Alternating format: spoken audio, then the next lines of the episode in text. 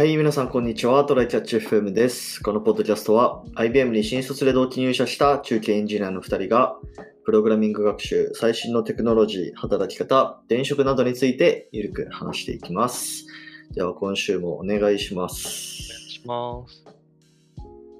あのーちょっと前のポッドキャストでも、あの、軽く話題にやりたかもしれないけど、うん今ですね、まあ、ずっと、あのーもうここ1年くらいリモートワーク続いてるんだけど、あの、作業机、作業環境をちょっとクラムシェルにしたいなと思ってて、で、まあ、クラムシェルっていうのは何かっていうと、えっと、このパソコンを閉じた状態で、えっと、そこからモニターに、あの、HDMI でつないで、で、キーボードとか、まあ、マウス、トラックパッドとかは外付けのものを使う。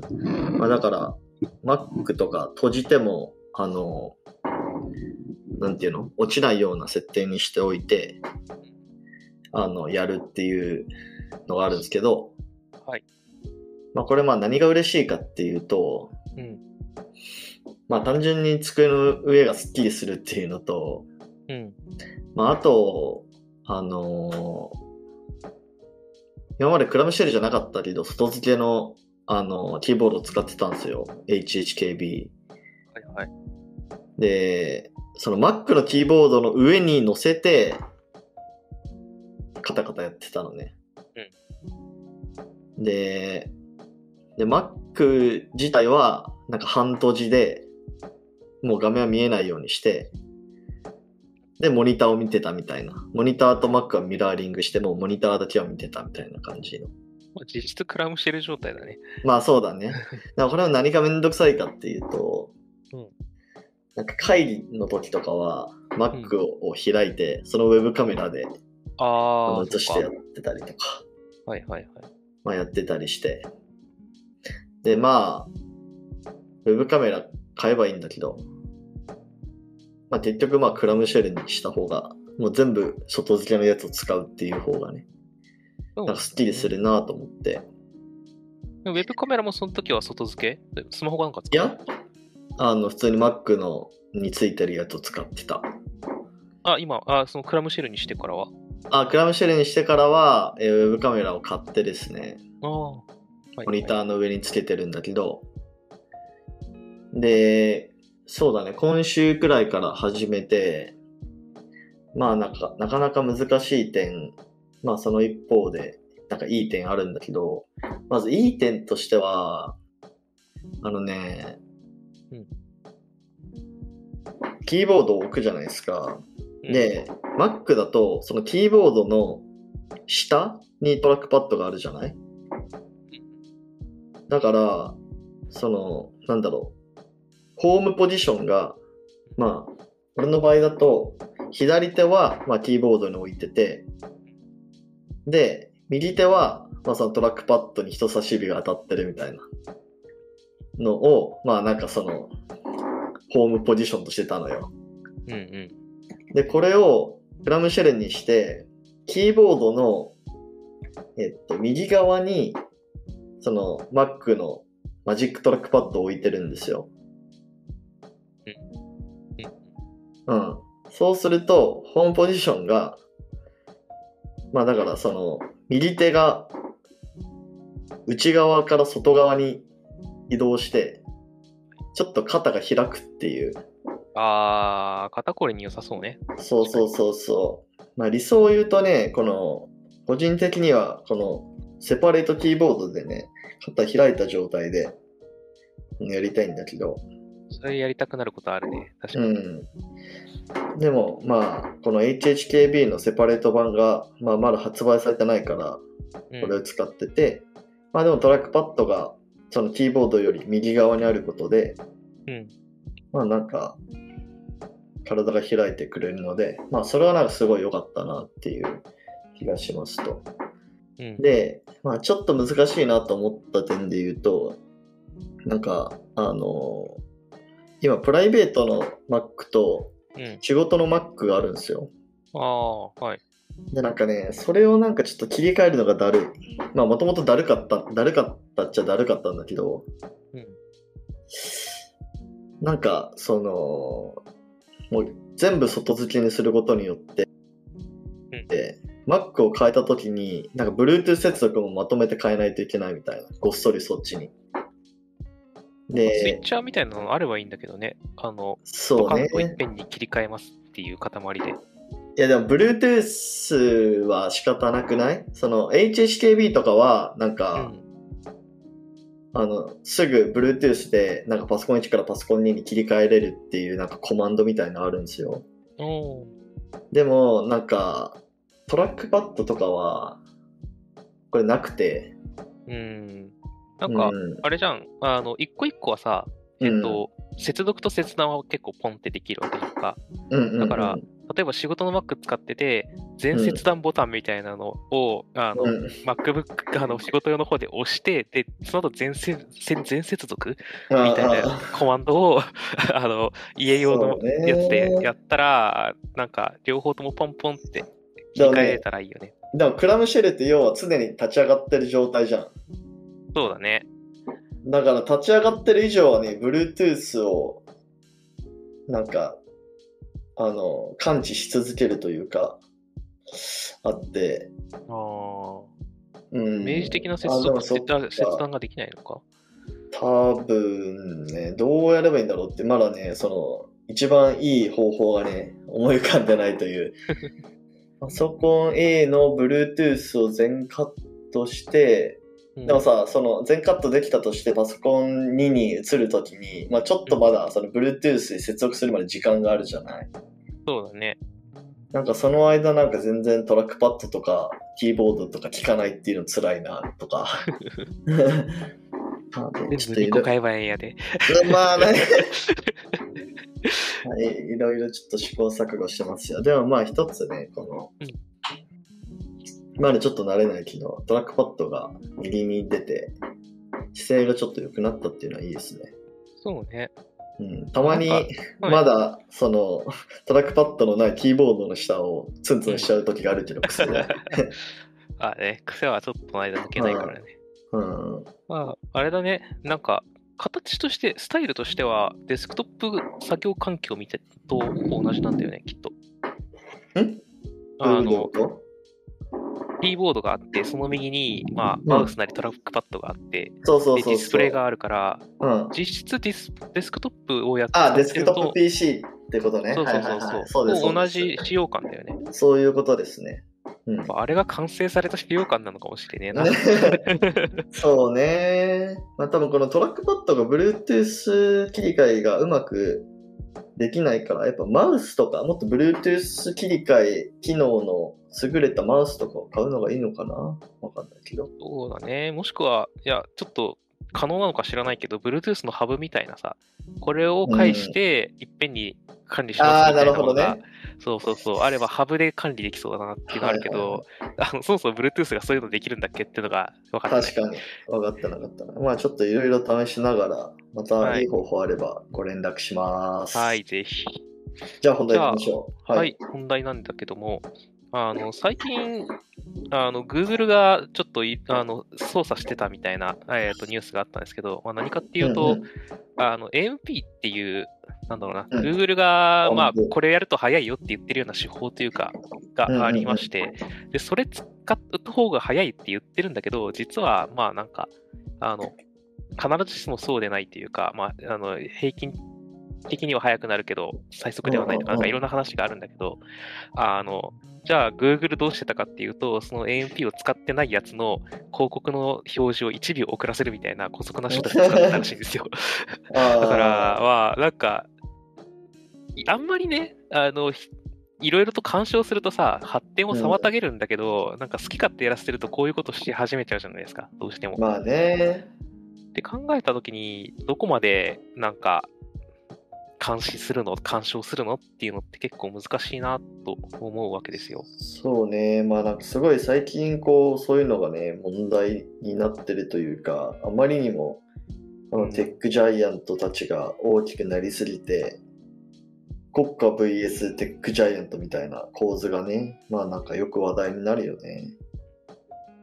どうしてもね。で、なんか広告をか加味してるから、検索のああの順序とかも入れ替えられちゃうんじゃないかみたいな話とかもま前からあったし、うんだからうんなんか前にはちょっと話したりしてたけど、なんか U、えっ、と、YOU の U っていううん新しい検索エンジン出てきたみたいなことをそうね。言ってたこれもう。本当こ、ここ1ヶ月、いいつからあるかどうかわかんないけど、なんかすごいツイッターで、なんか見るのはここ数週間くらいだけど、まあ知らない人のためにちょっと軽く説明しますとですね、まあなんか u.com っていう、よくそんなドメイン取ったなっていうようなね新しい検索エンジン。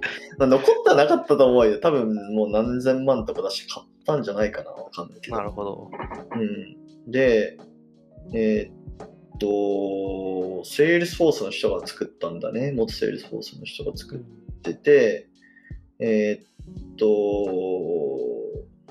検索、何がいいかっていうと、検索結果のまとめ表示、これによってユーザータブをたくさん開くことなく、より簡単、お手軽に目的の単語を検索できる。とか、ユーザーの検索によってより使用頻度の高いものから検索表示するなど、え検索リソースを設定できるの特徴です。でもこうは言ってるけど、要は、もっとコアのところで言ったらなんか、プライバシーを重視したって書いてあるよね。あ何検索したかとか、どこの人がとか、自分の情報は一切渡さないで、いよいよっていう話と、まあ、広告じゃがないからね。っていうのと、まあ、その広告がないから、あの踏ませるためになんかそう、こう煽るようなタイトルとかつかなくなるよね、みたいなああ、はいはいはい。話があるらしいですね。うん。それはまあ、パッと聞きいいこと。うん、あの、まあ、人によってさ、その情報多少便利になるなら渡してもいいよって人と、そうでない人がいるから、うん、あれだけど、うんうんうんまあなんか、うざったい煽りタイトルとかがなくなるのはいいことだよねっていう感じかな。まあ確かにな、ほんと検索エンジンによってはね、1ページ目かなり汚染されてるやつとかあるからね。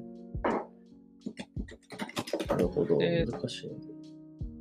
えっ、と、広告がないからどうすんだっていう話があるらしいんだけど、まだうん。明確には語られてないそうで、どうするかっていうのが。あ、マネタイズ方法。が、うん。で、一応取材では、トッうん。プページに、あの、まあなんか、コンテンツを表示できるようにとか、いろいろ言ってるらしいから、その検索エンジン自体じゃなくて、この u.com のみんなが見るであろうトップとかに入れるっていう、なんか多分、あの、な Yahoo トップに載っけるけど、Yahoo の検索結果には出さないみたいな、そうはいう分け方するんじゃないかな。そうなんだね。まあ、あとはベンチャーキャピピタルがドバンと出してるから、あの、しばらくはそれで持たすんかみたいな。ただ、いつかはマネタイズしないといけないから、どうすんだろうねうんうんうんって感じだよね。なるほど。そうか。まあでも、まあ実際今使ってみた感じだけど、なんかそこまで、なんか、めっちゃ Google と違って使いやすいなっていう感じではなないけどな。まあでも、まだ日本語対応してない英語だけって感じなのかな？どうなんだろう。えー、あ、でもまあ日本語も全然検索できるか。うん。なるほどね。まあなんか超次世代感があるかというとなんかそんな感じでもないかな。不思議な見た目をしてはいる。不思議な見た目をしてはいる。あー、なんか今までよく見た検索エンジンの表示の仕方とはまあ確かに違うっちゃ違違う、ね。うっちゃ違うけどね。うん。あちょっと話それるけどさ、ーうん。あの、Google はあの検索結果に無限スクロールを導入するらしいっすよ。まあ要は2ページ目に行かずともうん。スクロールすれば自動で2ページ目に行けるから、1ページ目と2ページ目の境目がなくなって、うん2ページ目に来てる人にも、なんかそのクリックしてもらえる可能性が高まるみたいな。なるほどね、うん。なんか、どこにあったっけってなりそうな気もするし、便利な気もするし。微妙だな。なんか、あ、そっか、よかったとはならんけど、まあまあ、ねうん、どっちかな、使ってみんとって感じやな。そうね。まあ、ちょっと話をも、あ、うんな話戻しああ、いや、とあどうぞどうぞ、戻して。えーっと、まあ、要はそのテックジャイアント VS 国家みたいな話で言うと、まあ、なんか中国とかはすごい規制されてるよね。そうだね。なんかもう中国は中国ジャイアントがこう幅を利かせてるっていううなんまあ、そテンセンっち側のトとか感じだよね。さあ、まあいろいろあるけど、うんでも個人的にはやっぱもうちょっとこう民主化した方がいいかなっていう気はしてる。まあだから、その、政府がどう介入するかっていうので言うと、まあなんかこういうことしてるぞっていうのはどんどん暴いていっていいと思うんですよ。でも、なんかそれを規制するっていうのは、なんかあんまりやりすぎない方がいいのかな。まあこういうことやってるよ。みんなどう思うくらいの感じ。でそこでさ、あまりにもやばいことやってたらさ、まあ単純にユーザーが離れていくだけで、うんえーまあ自然とこう淘汰されていくと思うんだよね。まああんまりこう独占的にやってたら、あの Google を使わざるを得ないみたいな話はもしかしたらあるかもしれないけど、そうだね。法規制できるよう、すべきようなものはちゃんと決めるとして、うん。それ以外は明らかにしていくっていう立場はありかもしれないね。うん。そうね。まあ個人的にはね、ある程度個人情報を渡してもいいから、最適化してほしいんだよね。出してる、出し、出される情報はね。そうだね。だ最適検索の最適化って一体何ぞいって話でさ。まあな、確かに。僕らが例えば30歳男性だからっつって検索結果いじられたところで多分なかなか嬉しいことにはならん気がするんだよなっていう。まあでもあとは広告とかかな。広告の最適化って話はあるでしょ、それはね、あると思う。新しくて良さげなものを出してくれるなら全然あり。あの、うん、パソコン買った後にパソコンをお勧めしてくるのとかはクソ。それはそう。まあそれは改善の余地があるけど、うん。まあなんんかやり方次第だよね。スマホのさ、うん。やっぱあのスマホの Chrome とか、あれ、なんか、とあの開いてすぐのとこニュースとかあるじゃないですか。ああ、うんうん。あれ案外ね、なんかリコメンド精度高いなと思うんだよね。そうだね。Android 使ってて、あの、なんだろう。Chrome に限らず横にシュッてやるとニュースが出てきたりするんだけど、うんなんか、それも割と、あなんか、思考を、技術とかそっち側の思考を見てやってるんだなって感じがするから、うんうんうん。頑張ってはいるんだろうなって感じがする。そうだね。あまあどうなんだろうな。なんか、上げ足取ってもなーっていう感じはするけどな。まあ、起点をちゃんと決めた方がいいんだろうね。あの、やってほしい。で、かつ、あの、うんうんうんやってほしくない人は u.com に行けばいいし、別に宮地とか、まあ僕も割とそうだけど、なんかわ多少渡しても別に、なんか迷惑かけてこないんだったら、あの、最適化してくれるんだったら渡すよっていう人は、Google 使えばいいと思うんだよね。で選択肢があるっていうのがまず大事で、で、プラス、ス、あの、その、なんだろうな、誰かに、あの、不正に渡航させるために、こんな操作してましたみたいなのは、ちゃんと暴いて潰してこうねっていう、うんうんうんうん。そこは干渉というか、まあ、あの、ちゃんと ね、あの、言うべきことなのでっていうのが、ね。ちゃんと分かれてれば、その2段階がちゃんとできてれば、いい状態なんじゃないかなとうんうん思うんだよな。だから、法改正が間に合わないみたいな状況がよく言われるから、はいはい。そこをちょっと追いついてもらうために、やっぱ政府のデジタル周り強くしてほしいなっていうところは、うんうんうんあるよね。確かに。まあなかなか難しい問題ですね。これは本当、まだ正解がわからん。そうだね。ちょっとまた、多分これから、今回のことはさ、まあちょっと、なんかあんまり直感的じゃないっていうか、エンジニア以外の人がさ、まあ、うんうんブログ書いて収益取ってるような広告関係ある人は気にするかもしれないけど、一般の人気にしないじゃん、今回の件あんまり。まあね。なんかどっかででっかい本当にみんなが気にするようなことが起きたときに多分考えることにな変ると思うんだよね。と思いますね。はいそういう話があったらまたね、ちょっとうん話題にしたいと思います。まあちょっと、あの皆さんの意見もちょっと聞いてみたいので、もしなんかはい自分はこう思うよみたいなことあれば、あの、ペイングとかからコメントもらえると、なんか僕らの勉強になるので、はい。よろしくお願いしします。ます。よろしくおはい。願いします。では、えーこんな感じですかね。はい。はいではですね、我々週2回のペースで、えーこうやって配信しているのでですね、えーっと、Apple Podcast もしくは Spotify でお聞きの方はぜひフォローお願いします。では、えー今週もありがとうございました。ありがとうございました。またね。